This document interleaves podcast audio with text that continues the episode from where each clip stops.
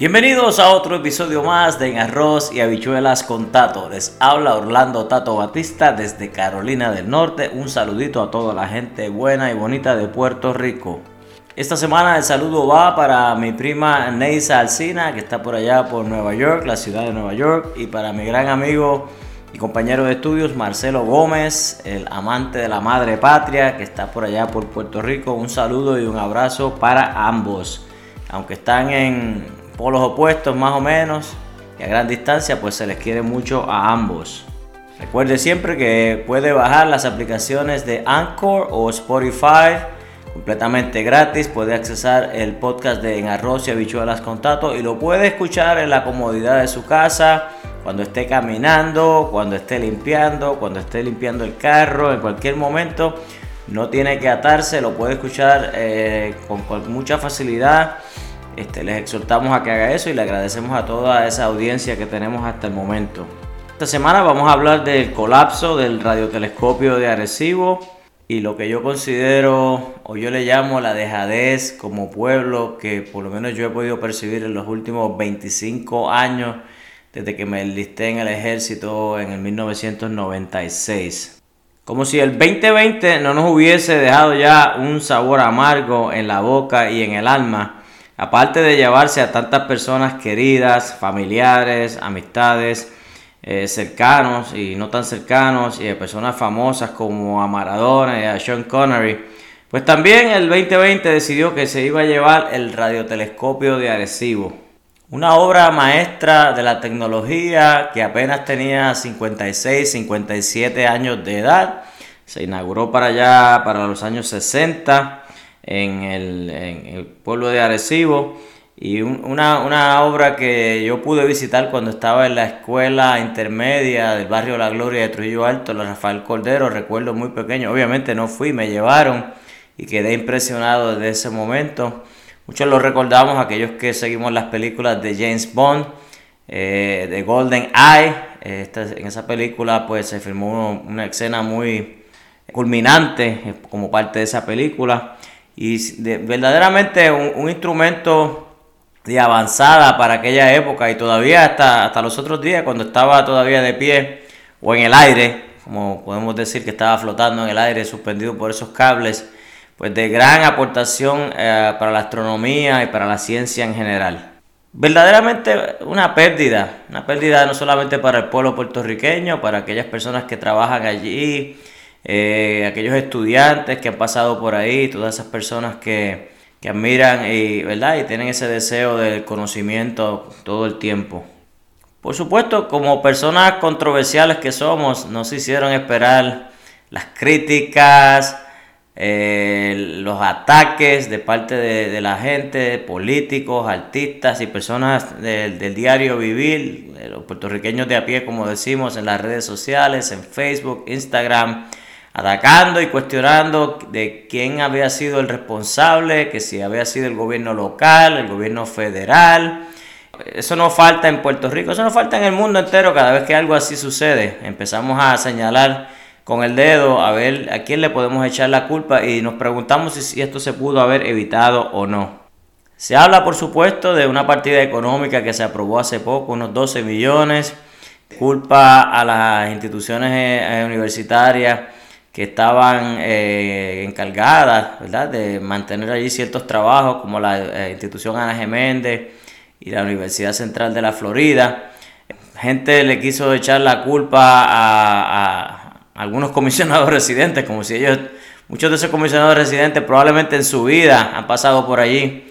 Muchos de esos legisladores en la Cámara y el Senado probablemente en su vida han pasado por allí y este, pues yo me pregunto, obviamente, si no nos acordamos que en ese pueblo han habido alcaldes desde que el pueblo se estableció hace siglos y no han habido dos senadores de distrito, no han habido representantes, porque si vamos a buscar, ¿verdad? Culpa, pues tenemos que pensar en, en, eh, ¿verdad? Reconocer que hubo personas que sí pudieron haber estado un poco más pendientes de la situación. No quiero decir que ellos son los culpables, pero esas son las personas que yo entiendo que deberíamos mirar. Pero de lo que yo les quiero hablar no es únicamente de, un evento eh, aislado, ¿verdad? En particular como la, el derrumbe, ¿verdad? El descalabro del, del radiotelescopio de Arecibo este, el pasado primero de diciembre, sino que yo les quiero hablar de la semejanza que yo veo en eso en términos de la sociedad y la cultura, la infraestructura, los valores en general eh, del, pueblo de Puerto Rico.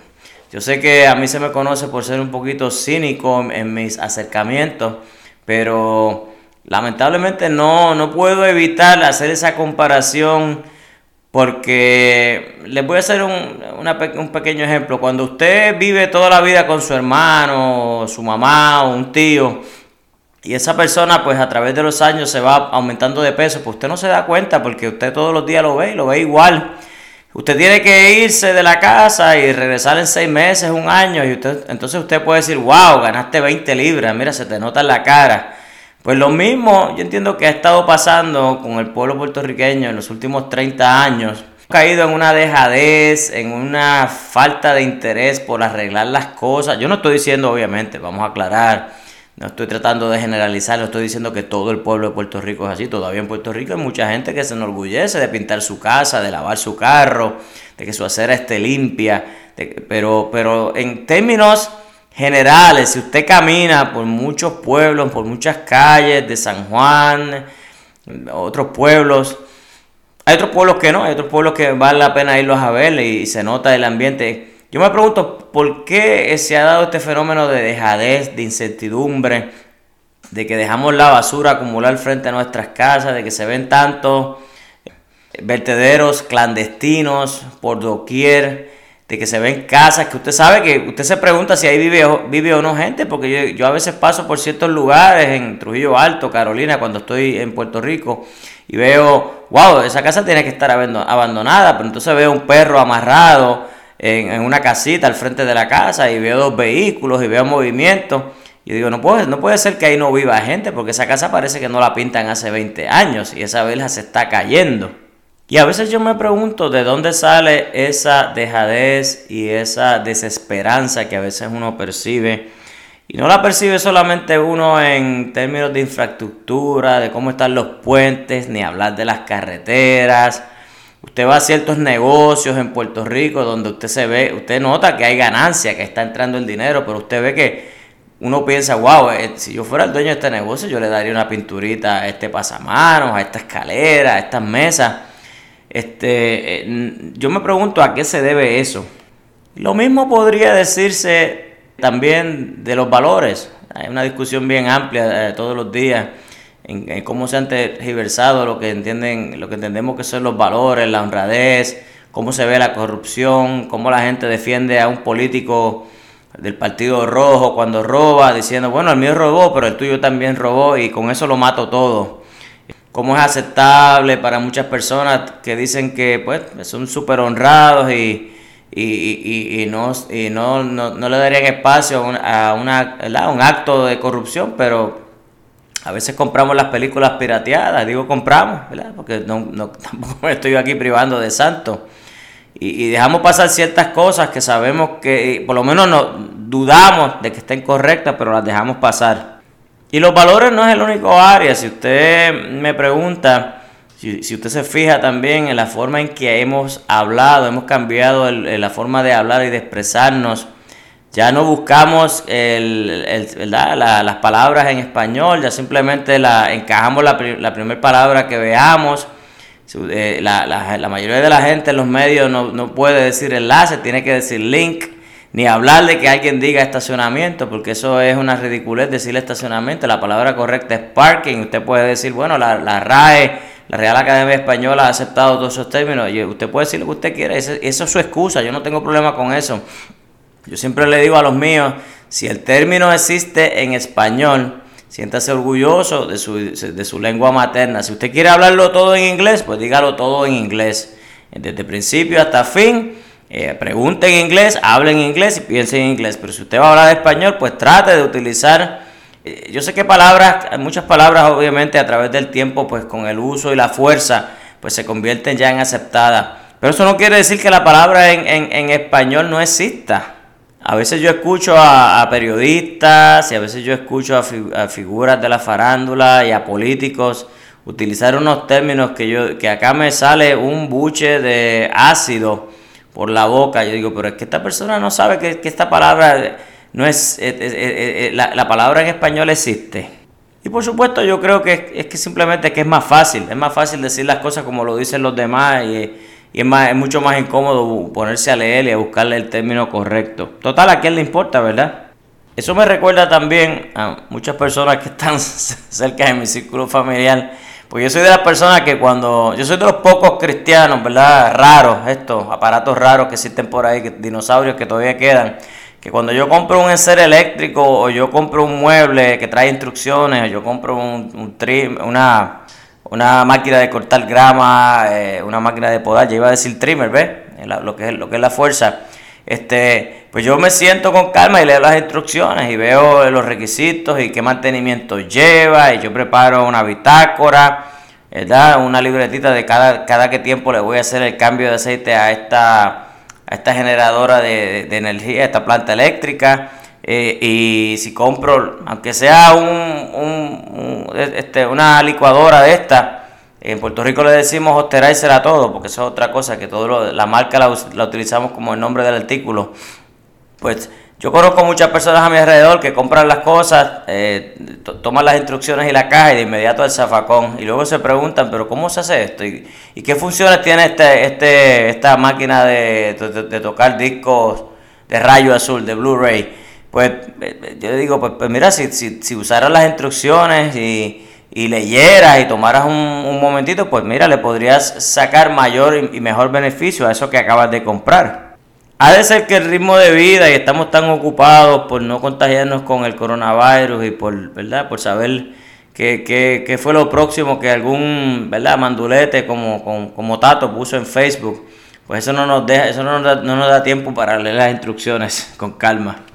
Lo, mismo sucede con, un concepto que nosotros que hemos sido militares aprendemos en el ejército desde muy temprano, que es el mantenimiento preventivo. O sea, las cosas usted no espera que se dañen para arreglarlas. Eh, yo tengo ¿verdad? pleno conocimiento de personas bien cercanas que se creen que compran un carro y el carro le va a durar 30 años y que no van a tener que cambiarle las gomas y que la batería del carro no se va a dañar y que las bandas de los frenos pues no se van a gastar. Lo mismo le pasa en las casas. Si usted compra una casa, usted no puede pensar que esa ventana y esos operadores van a, van a durar para siempre, porque especialmente ahora que existe un término, no recuerdo cuál es, que, describe que la gente se dio, la gente que manufactura y que produce artículos se dio cuenta que usted no podía hacer una bombilla que durara 50 años, porque yo necesito que las, las bombillas se, se se gasten y pierdan su, su utilidad en, un año por lo menos para que la persona vuelva y compre bombillas. Esa es la idea. Eh, enganchar, eh, como, como quien dice, juquear, enganchar al, consumidor para que siga comprando. Pues a veces nos creemos que, que las casas no se pintan o, las ventanas no, los, los mallas de, tela o lo que llamamos screens para prevenir la entrada de, de los insectos en las casas, pues no se van a dañar. Y eso se deteriora y eso hay que reemplazarlo. Y, ese mantenimiento preventivo me, me causa, me, da tanto que pensar, este, específicamente a alguien bien cercano a mí, hace tiempo, hace un poco, hace un tiempo atrás yo le dije, mira, fulano, este, los receptáculos de esta casa tienen más de cuarenta y pico de años, ya, ya, ya, está, ya es hora de cambiarlos. Cuando yo me mudé a Puerto Rico en el 2016, mi casa tenía aproximadamente 20, 21 años y lo primero que yo hice fue que le, cambié todos los receptáculos poco a poco, obviamente me tomé varias semanas, que lo hice poco a poco y yo no soy un electricista diestro. Eh, todos los interruptores, todas las lámparas, este, todo lo que tiene que ver con plomería, traté de cambiárselo, obviamente lo que no estaba por debajo del piso, del subsuelo, sino todo lo que estaba accesible fuera de la pared, todas las, las llaves de agua afuera se las cambié. Este, el sistema del, entonces me preguntaba, pero, ¿por qué tú haces todo eso si eso funciona así? Eso funciona, pero eso tiene más de veintipico de años y ya, ya, se está oxidando. Entonces yo no voy a esperar que se me dañe, que un día que yo necesite electricidad, pues eso se dañe. Entonces tú te tardas, ahora en Puerto Rico tú te tardas tres o cuatro días en conseguir un electricista. Porque casi no quedan y los que quedan pues a veces no quieren llegar a tu casa.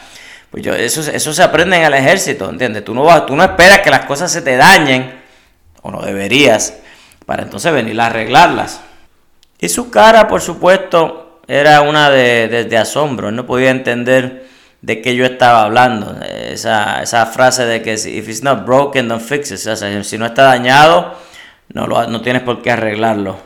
Y todos estos aspectos que he mencionado, la falta de, de prevención, mantenimiento preventivo, la falta de preocuparnos por hablar correctamente, la falta por mantener las cosas limpias, la dejadez, la desconfianza que, hemos, eh, que se ha desarrollado en las instituciones del gobierno, la poca confianza que ya se le tiene a la policía, al sistema educativo, al sistema de gobierno en general, a las agencias, a las alcaldías, a los alcaldes, a los legisladores, a, las agencias como tal. Eh, hemos perdido la fe en que éstas puedan pues, eh, hacer la entrega de los servicios que uno como ciudadano espera de ellos.